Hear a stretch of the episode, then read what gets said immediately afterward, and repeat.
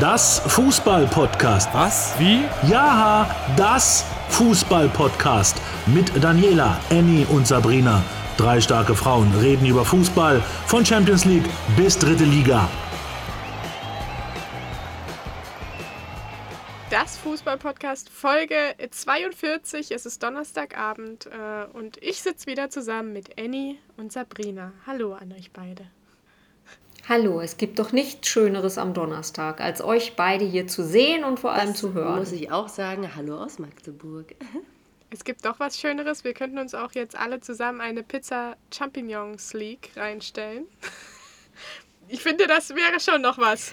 Ich bin mir nicht sicher. Ich bin mir nicht ich sicher, ob wir uns das leisten können, werden. denn wie wir wissen, gibt es da richtig, richtig, genau. So Für alle, sieht die das es nicht mitbekommen haben unter der Woche, es gibt in Gießen eine, äh, eine Pizza, eine Pizzeria quasi, das war das Wort, das ich suchte, äh, mit dem Namen Pizzabande und der nette Herr ähm, verkaufte eine Pizza Champions League. Ja, wenn man es ausspricht, merkt man schon, dass es nichts mit Fußball eigentlich zu tun hat. Hat die UEFA ein bisschen anders gesehen und äh, ihn äh, ja, dazu aufgerufen, das zu unterlassen. Er darf seine Pizza Ich finde es geil, wofür die und UEFA geil, so dass es Zeit jetzt die hat. beliebteste Pizza und bekannteste Pizza Europas ist. Also da kann jeder andere einpacken.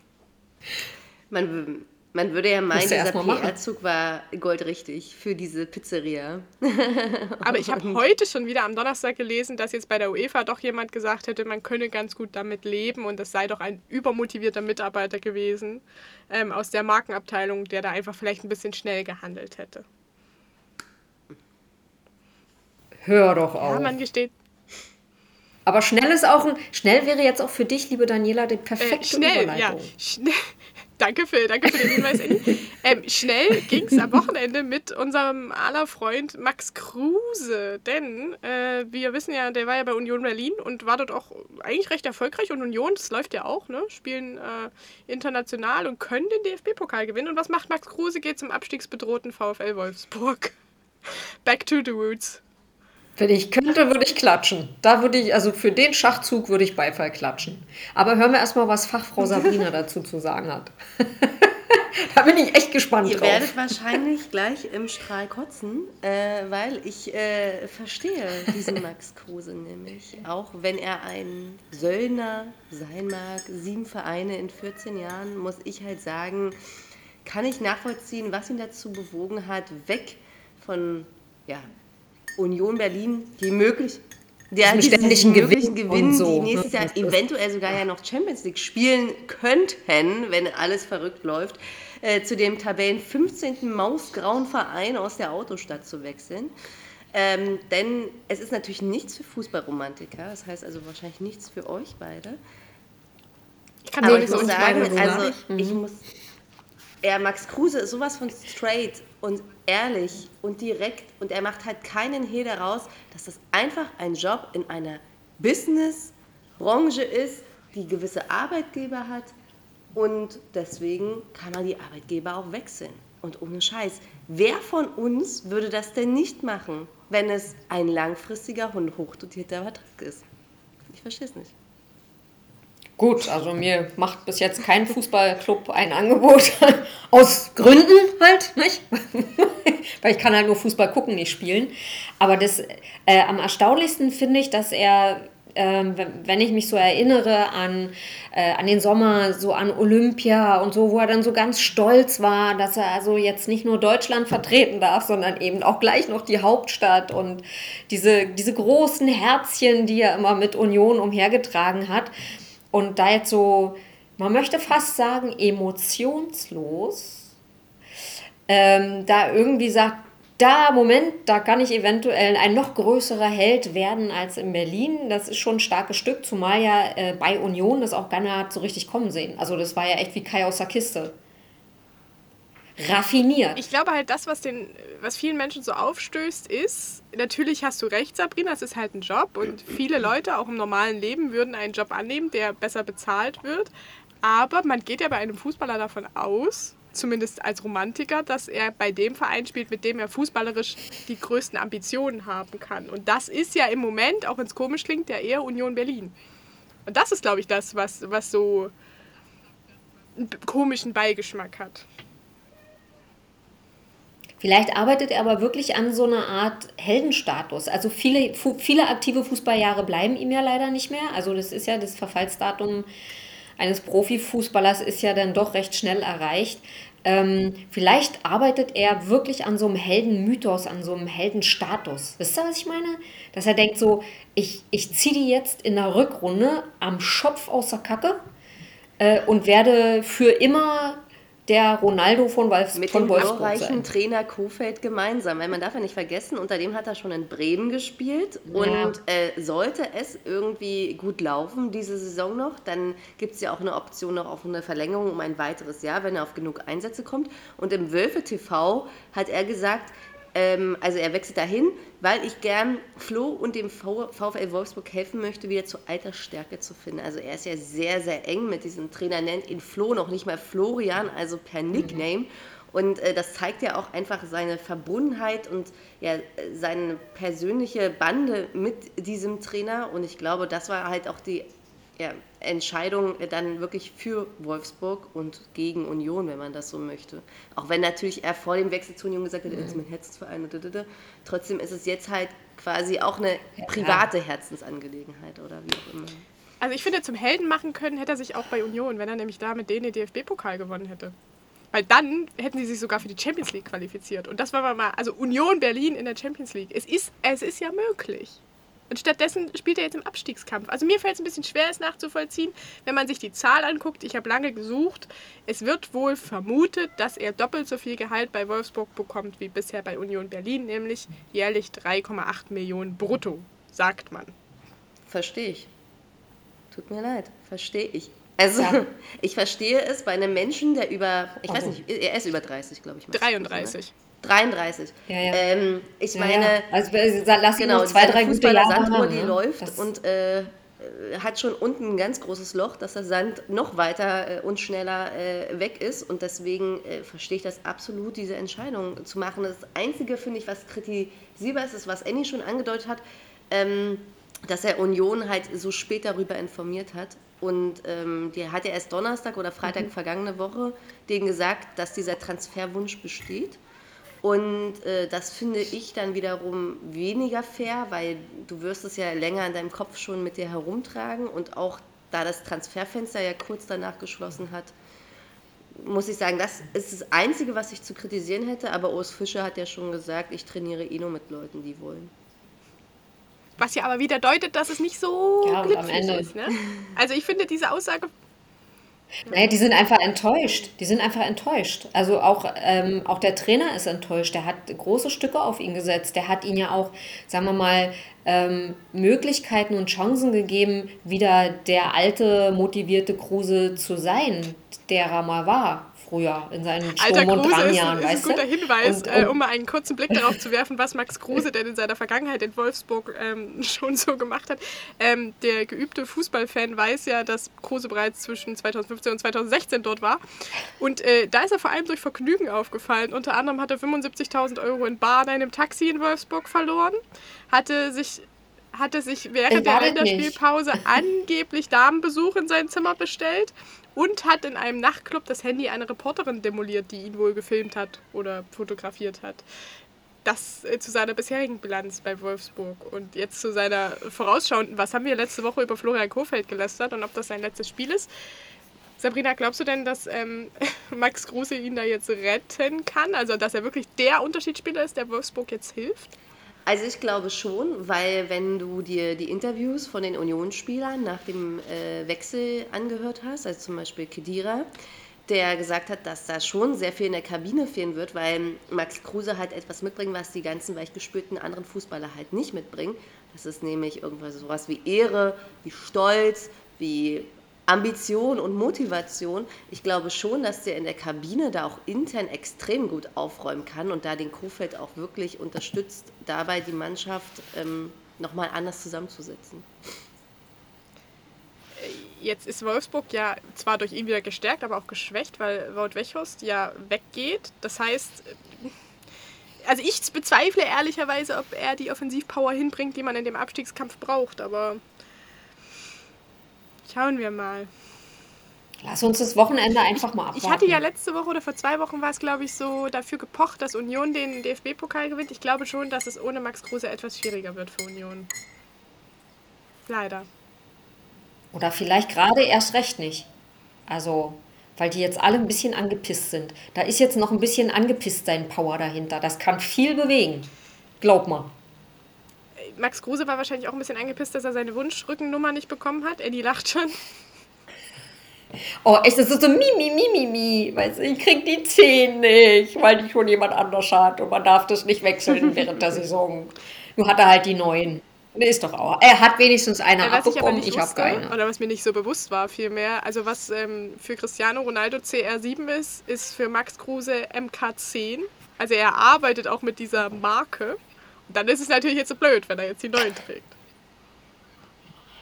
Ja, aber sowas kann man doch Ja, nee, vorher. hat er sich ja jetzt also, erst überlegt zu wechseln. Und dann ist die DFL halt so, Äh, Ja, aber irgendwas ist halt immer. Entweder die Millionen auf dem Konto noch so die nächsten zwei, drei Jahre oder eben eine Zahl auf dem Rücken, die er eh nicht Ich sieht, weil er ja jetzt auch nicht zu nahe treten, aber seine Marke ist jetzt, glaube ich, auch wenig vergleichbar mit CR7s Marke. Deswegen äh, wird er Was? das eventuell verschmerzen können. Wir sind also gespannt aufs Wochenende und äh, Max Kruses ersten Wiederauftritt im Wölfe-Trikot. Ähm, kommen wir zu einer anderen Fußballgeschichte, die uns diese Woche ja schon bewegt hat und beschäftigt hat, um es so zu sagen, nämlich ähm, Max Eber, der letzte Woche auf einer sehr besonderen Pressekonferenz ähm, bekannt gemacht hat, dass er Borussia Mönchengladbach verlassen wird und nicht mehr für den Verein tätig ist, aus gesundheitlichen Gründen, aus psychischen gesundheitlichen Gründen. Ähm, wie ich finde, tatsächlich sehr mutig und gleichzeitig auch sehr viele positive Reaktionen. Und das ist für meinen Begriff was Gutes. Wie seht ihr das?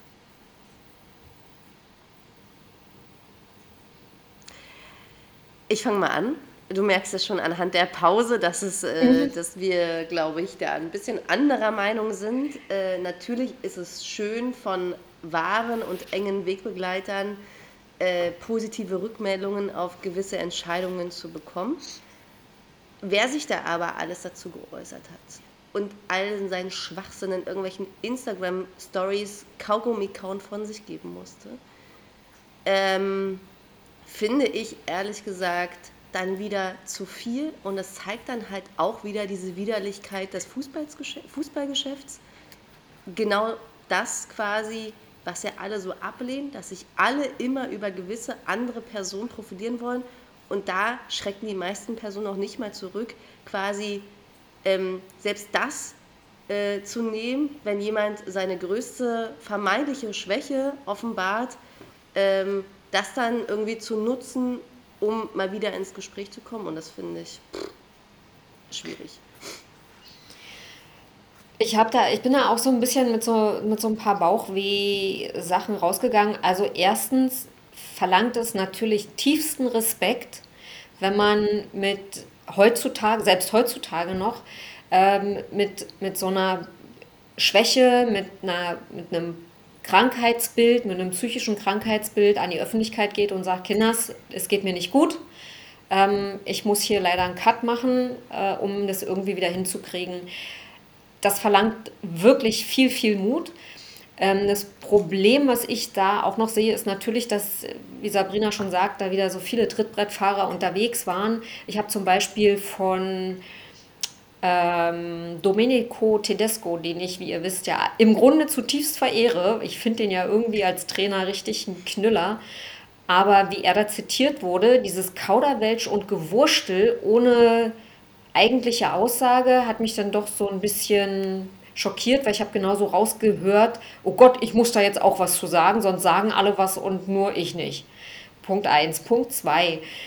Das ist ja, dass der Max Eberl, ähm, der hat sich ja nicht so wie der Kruse eine Woche lang überlegt, ich wechsle jetzt mal was oder ich beende mal was, sondern es ist ja ein Prozess, der sich über viele Wochen und Monate ja hinzieht und so eine psychische Erkrankung ähm, oder auch eben die Vorboten sind ja nichts, was du an- oder ausschalten kannst. Und das, was mich am meisten verwundert, ist, dass sich jetzt alle hinstellen und sagen, oh, das ist toll, dass der das so sagt. Aber im Vorfeld, in all den Monaten, wo man, wenn man mit ihm eng, wirklich eng war und nicht nur so tut, als ob, ähm, dass da nicht wirklich jetzt mal jemand sagt, wir haben wirklich zusammen ähm, versucht, ihm einen Schutz zu geben und eine Stütze zu sein. Es hat leider nicht so funktioniert, wie wir wollten, sondern du hörst immer nur von Leuten, die, die ihn abfeiern. Und das, was der Mann jetzt gerade durchmacht, ist eben alles andere als ein Grund zum Abfeiern. Ähm, und, und ich finde es besorgniserregend, dass eben viele Sachen immer erst, naja, wie heißt so schön, der, der Krug, der bricht, bevor man am Boden angekommen ist, um es mal frei zu übersetzen, äh, dass da eben im Vorfeld nicht ähm, die ganze Sache mal thematisiert wurde und dass man eben sagt, das passiert eben nicht nur so einem Top-Manager, sondern es passiert eben auch Leistungssportlern. Und nicht immer erst groß reden und sich darüber profilieren, wenn es passiert ist, sondern eben auch mal ein bisschen von, vom Ego-Trip runterkommen und Hilfe anbieten, wenn man das Gefühl hat, da hat jemand echt einen Knacks jetzt, der braucht gerade Schutz und Stärke und die möchte ich gerne geben. Und meistens ist der Haken an der Sache, es passiert ohne Öffentlichkeit. Und deswegen ziehen sich da die meisten Leute wohl raus. Ich unterstelle hier böse Dinge, aber. Also das, was ich halt tatsächlich gut fand, und da stehe ich auch dazu, ist einfach, dass diese harte Fußballwelt, die zu 99 Prozent aus Männern besteht, ja wirklich immer dieses, dieses harte Image hat. Immer dieses, ja, die, die, die, die können keine Schwäche zeigen, wie ihr schon gesagt habt. Und wir sind ja selber so, wir sagen ganz oft, das ist deren Job, das müssen die doch leisten. Aber was das für die persönlich für ein Druck ist, das ist halt für uns nicht greifbar. Und durch solche ja, durch solche Sachen wie jetzt mit Max Eberl wird das halt irgendwie menschlich. Also dieses harte Fußballbusiness wird für mich und ich glaube auch für viele raue Fußballfans da draußen irgendwie menschlich. Man sieht halt, dass das ein Mensch wie du und ich ist und dass auch der Probleme hat. Und das, das finde ich tatsächlich äußerst positiv. Und auch, dass man jetzt einfach mittlerweile darüber sprechen kann. Also vor Robert Enke, man muss es ja wirklich sagen, war, waren solche psychischen Probleme bei Sportlern oder speziell bei Leuten im Fußball ja nie medial irgendwo zugange. Und jetzt kann man, man kann es sagen und niemand sagt, was hat der denn für ein Problem? Der soll sich mal nicht so haben. Der hat Millionen auf dem Konto, so nach dem Motto. Das ist halt, das ist für mich in vielen Teilen weg. Und das finde ich eine positive Entwicklung. Also das, ja, so richtig weg ist es aber irgendwie nicht also, wirklich. Also, vor allem sagt ja auch kein, also ich finde auch, wir, wir, also Gott sei Dank liegen wir in der Welt, äh, in der keiner mehr dafür verurteilt wird, wenn er denn Probleme hat. Er hat ja vor allem mit diesem Fußballgeschäft ein Problem, wie ich das verstanden habe. Also dieses Fußballgeschäft macht ihn ja offensichtlich krank.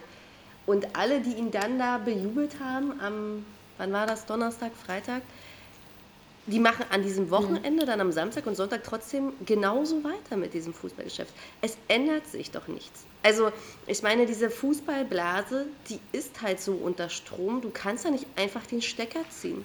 Das funktioniert ja gar nicht. Also, du, es funktioniert ja nur über Druck und Leistung und Erfolg. Und ähm, auch dieses, wenn auch sehr ergreifende Statement von Max Eberl wird da nichts dran ändern. Glaube ich nicht. Ich muss dazu noch sagen, ich habe äh, da jetzt noch mal ein bisschen äh, rumgeschnüffelt und habe einen sehr interessanten Artikel gefunden mh, mm, aus dem Jahr 2011. Da beschäftigt sich der Direktor des Max-Planck-Instituts für Psychiatrie mit ähm, den Depressionen und mit dem Druck und so weiter im Sport äh, und hat so ein bisschen über, das war damals mit Sebastian Deißler, dem einen oder anderen sagt das vielleicht noch was. Ähm, und der ging davon aus, dass das 2011 mit dieser, mit dieser ganzen Aufarbeitung, die auch medial stattgefunden hat, dank von Sebastian Deißler ja auch, ähm, dass da jetzt einfach ähm, ein neues Zeitalter angebrochen ist. Aber wenn ich das vergleiche, was in der vergangenen Woche oder übers Wochenende an Reaktionen gekommen ist, das ist ja eine Blaupause von dem, was schon 2011 war. Also in dem Zusammenhang hat sich nicht wirklich viel verändert. Die Leute werden vorher viel allein, viel, ich sage nicht immer, also verallgemeinern möchte ich das nicht, die Leute werden viel allein gelassen, ähm, kämpfen bis, bis zur Kotzgrenze, äh, und am Ende stehen wieder alle da und äh, klopfen sich und demjenigen auf die Schulter. Und das ist von 2011. Also ich glaube, und vielleicht bin ich da auch ein bisschen naiv, aber ich denke, wenn sich so ein gestandener Mann und auch im Fußball gestandener Mann wie Max Eberl dahinstellt und sagt, ich habe diese Schwäche und ich will jetzt einfach nur noch Max sein und gehe diesen Weg, dass das vielleicht für viele, die in ähnlichen Situationen sind und in solchen Vereinen arbeiten, also ob das Physiotherapeuten oder Sportwissenschaftler oder Videoanalysten sind, die ja auch solchen Druck haben, dass die dann vielleicht sagen, okay, wenn der Max damit nach außen geht und diesen Schritt wagt und sich Hilfe sucht, dann kann ich das auch. Und wenn, vielleicht ist es eine naive Vorstellung, aber ich glaube, dass das für viele, ja, weiß ich nicht, einen eine Motivation ist das falsche Wort, aber eine, eine Hilfe sein könnte. Einfach zu sehen, dass so eine große Person in Anführungszeichen auch nur ein Mensch ist wie du und ich. Und das ist mein Gedankengang dahinter. Das, das gar genau, das will ich ja auch gar nicht in Abrede stellen, sondern das Problem ist eben einfach nur, dass es, sagen wir mal, in 14 Tagen spricht kein Mensch mehr drüber. Und die Leute, die jetzt mit sich ringen und sagen, oh, ich sehe Parallelen. Vielleicht brauche ich ja auch jemanden zum Reden oder vielleicht bin ich auch am Ende meiner Kraft ähm, und brauche Hilfe für einen Ausweg. Ähm, dass die dann aber in zwei, drei Wochen äh, schon wieder Mutterseelen alleine dastehen. Das will ich doch einfach nur sagen. In dieser schnelllebigen Zeit. Und ich kann echt nur an jeden appellieren, der irgendwie auch nur die geringsten Zweifel hat, dass es ihm nicht gut geht oder der, der irgendwie eine schwarze Wolke im Herzen mit sich rumträgt bitte, ey, geh zum Hausarzt. Der kann dir genau sagen, ob du einfach einen Vitamin D-Mangel hast oder ob du dir jemanden zum Reden suchen sollst und wenn ja, wen. Bitte geh einfach zum Hausarzt. Jede Hausarztpraxis hat in den Fällen die Tür offen. Das wollte ich möchte, das ist mir ein persönliches Anliegen. Es ist absolut überhaupt gar nicht mehr ein Problem zu sagen, ich bin zwar kerngesund, aber irgendwie auch nicht. Ähm, ihr da draußen merkt schon, es ist ein sehr intensives Thema und deswegen haben wir für uns gesagt, dass wir da ähm, in der Sommerpause, wenn der Fußball pausiert und solche, ja, und wir also quasi uns Zeit nehmen können für solche intensiven Themen, uns äh, auch eine ganze Folge Zeit nehmen, mal mit jemandem sprechen, der das erlebt hat, auch mit jemandem sprechen kann, der beschreiben kann, wie es diesen Menschen geht, was sie für Hilfe brauchen, was man tun kann. Also da wird es im Sommer von uns nochmal ein bisschen mehr geben.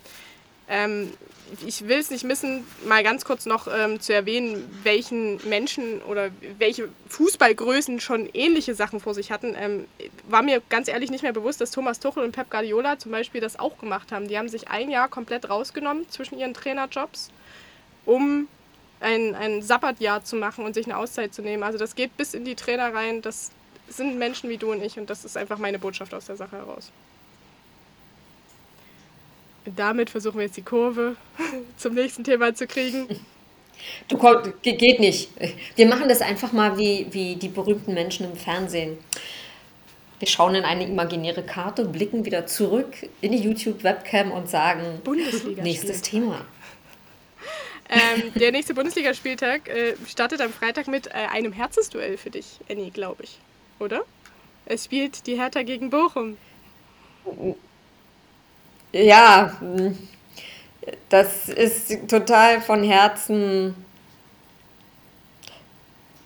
Äh, ja, nächstes Thema. Das, was soll ich dazu sagen? Also, das ist, ähm, ich, der Freddy Bobic klopft sich, glaube ich, immer noch für seine Wintertransfers auf die Schulter. Wir werden sehen, ähm, was äh, Taifun Korkut damit macht. Was er da jetzt noch an, wie sagt ihr immer so schön, Material, was ich aber ein bisschen schräg finde, Menschen als Material zu bezeichnen, äh, was der da nur so macht. Ähm, ich persönlich hatte so ein bisschen so emotional dieses Köln-Freiburg-Spiel auf dem Schirm. Ach, schön, wie ihr gleichzeitig synchron die Augenbrauen runzeln könnt. Ich glaube, wenn, da, wenn, wenn irgendwo an diesem Spieltag, an dem kommenden, eine Überraschung passiert, denn da. Dann in. Bitte hol uns ab. Ich kann dir noch nicht so ganz folgen, wo du hin möchtest, um ehrlich zu sein.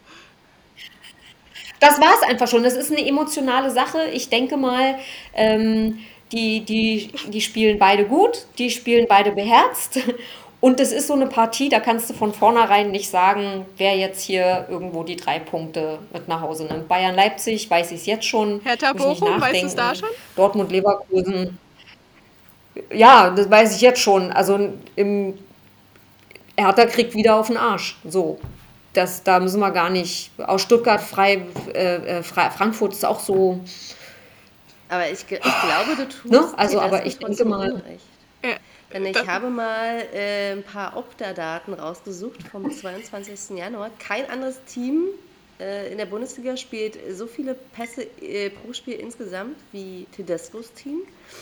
39 Spielsequenzen werden mit mindestens 10 Pässen abgeschlossen und Ballbesitz Fußball kann er auch. Das war jetzt nicht immer erfolgreich, wie beim 0 zu 2 gegen Bielefeld, als er 78 Prozent Ballbesitz hatte. Aber äh, dennoch haben sich die Daten von RB Leipzig, die Fußballspieldaten, extrem verbessert unter Tedesco. Und ich glaube, das darf man nicht außer Acht lassen. Da habe ich ja schon gesagt, ich, ich finde ihn ja echt ein Knaller als Trainer, aber äh, am Ende weiß ich nicht, ob es denn jetzt schon am, wann spielen die Samstagabend? Da schon Jetzt gucken wir mal kurz hinhauen von außen drauf. Ähm, Bayern gegen Leipzig ist ja eigentlich das Topspiel. Also, das ist auch das. Naja, genau. Es ist das, das Topspiel bei Sky Saison. und es ist eigentlich auch qualitativ ein Topspiel. Wenn man jetzt aber auf die Tabelle guckt, ist es der erste gegen den sechsten und beide Vereine trennen 18 Punkte. Dann fällt das mit dem Topspiel erstmal ein bisschen schwer. Aber Richtig. Aber ich wünsche es, ich wünsche es natürlich Domenico, dass der da äh, jetzt seinen roten Faden durchgestrickt hat und dass sie da jetzt ordentlich aufräumen. Aber ich glaube es nicht. Ich glaube, da, da muss noch ein bisschen äh, Wasser die Spree runterfließen. Ich glaube, ich weiß nicht warum, aber ich bin ein bisschen bei Sabrina und sage, ich glaube, das wird nicht so eindeutig ausgehen, wie wir das erwarten. Weil bei Leipzig, da geht es seitdem der Tedesco da ist, wirklich bergauf. Ähm, es gab ausschließlich Siege, fast ausschließlich Siege oder zu großen Teilen Siege. Und in den elf Spielen, die die Bayern gegen äh, Leipzig hatten, haben eigentlich bisher immer die Bayern gewonnen. Deswegen, ich glaube, das ist ein Coup, der da möglich ist am Wochenende. Ich glaube auch. Ich würde es den Sachsen wünschen, aber ihr wisst, am Ende wird so lange gespielt, bis die Bayern gewonnen Ich glaube, haben. es ist die, die allerletzte Chance zumindest, diese Liga noch mal ein bisschen interessant eventuell zu machen. Falls die Bayern sollten. Mal gucken. Ich hoffe, die hören euch. Irgendeiner von RB Leipzig. Wir Irgendeiner. gucken aber am Wochenende natürlich auch auf äh, Wolfsburg gegen Fürth, ein Spiel, das wir sonst ja nur so, ja, wenn wir mal aufs Ergebnis geguckt hätten und geguckt hätten, ob Florian Kofeld jetzt noch da ist oder nicht. Aber jetzt gucken wir natürlich auch auf Max Kruse und ob er da wirklich netzt und äh, seinen Trainer und vielleicht auch äh, Jörg Schmatt gerettet. Und schon, weil jetzt ganz viele Leute gucken, hat sich doch für Das ist Wolfsburg richtig, gelohnt. Wolfsburg ist so ein Spiel. Wolfsburg gegen Fürth ist so ein Spiel, das ist. Äh, ich weiß nicht, ob da eine Million Zuschauer zugucken werden. Um ehrlich zu sein, im Einzelspiel, Sabrina. Was denkst du?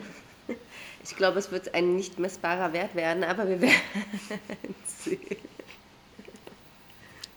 Ein bisschen spannender ist da tatsächlich Oh, die ja. zweite Liga. Da gibt es nämlich wirklich ein Topspiel, nämlich Darmstadt gegen den HSV.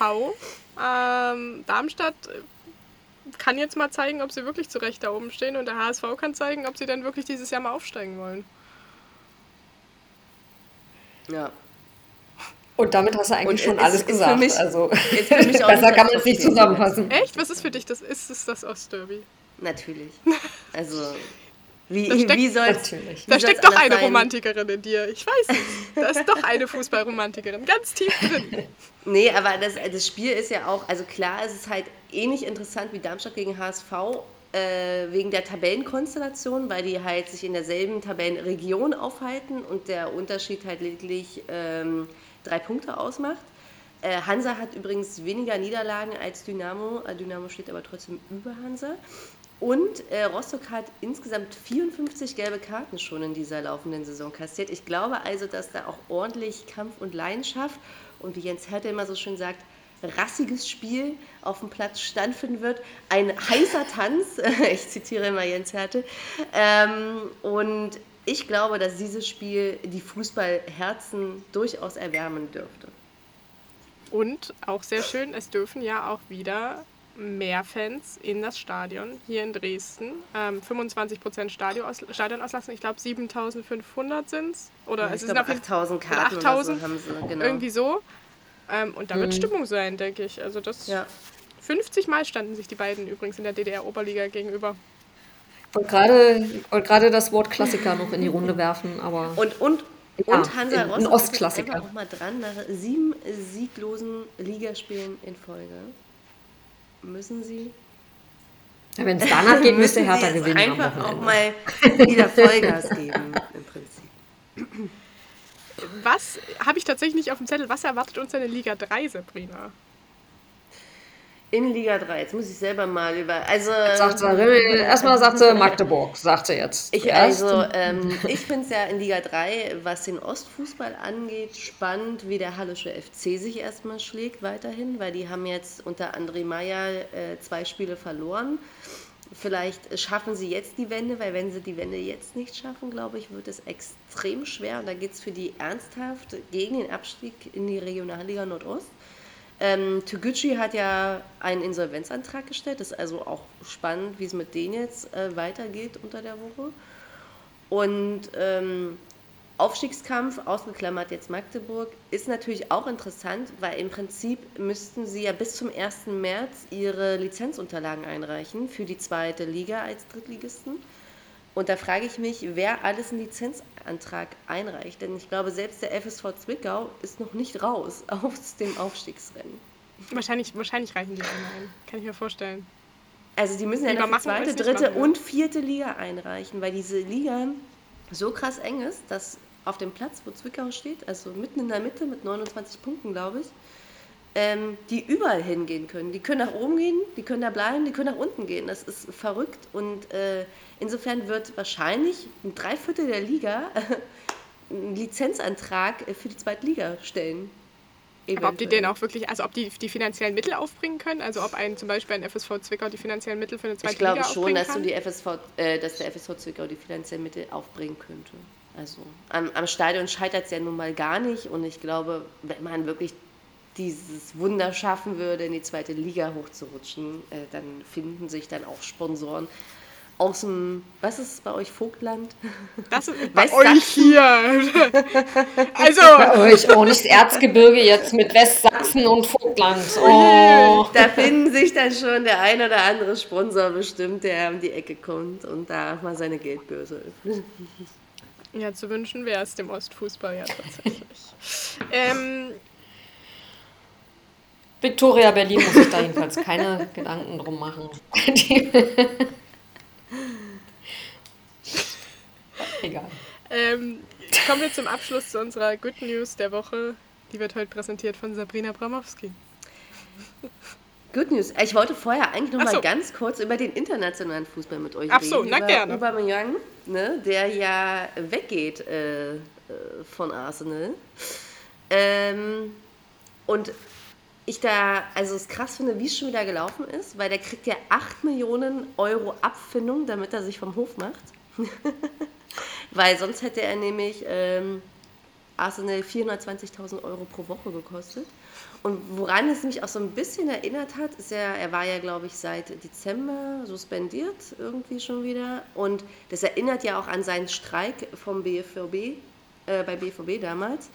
Und äh, Watzke hat ja dann danach gesagt, dass sie sich darauf nie wieder einlassen werden, auf so einen Schweinedeal, sondern ähm, da wirklich die Spieler schmoren lassen werden, wenn die weiterhin sich so scheiße benehmen. Und äh, äh, der BVB aber damals Ablöse noch bekommen hat von Arsenal, nämlich 63,75 Millionen Euro. Und Barcelona muss jetzt keine Ablöse zahlen, weil Arsenal ja den Vertrag aufgelöst hat. Und das fand ich, ist natürlich für den Spieler und Menschen Aubameyang extrem geil, weil er einfach sich jetzt nochmal 8 Millionen Euro so in die Tasche stecken kann. Ähm, ohne dass die Vereine sich gegenseitig Verdient. Geld Ist natürlich. Der hatte auch oft genug seine die ist Knochen aber natürlich für halten. Arsenal richtig dämlich, weil wenn sie ihn letztes Jahr verkauft hätten, hätten sie da richtig Asche mitgemacht.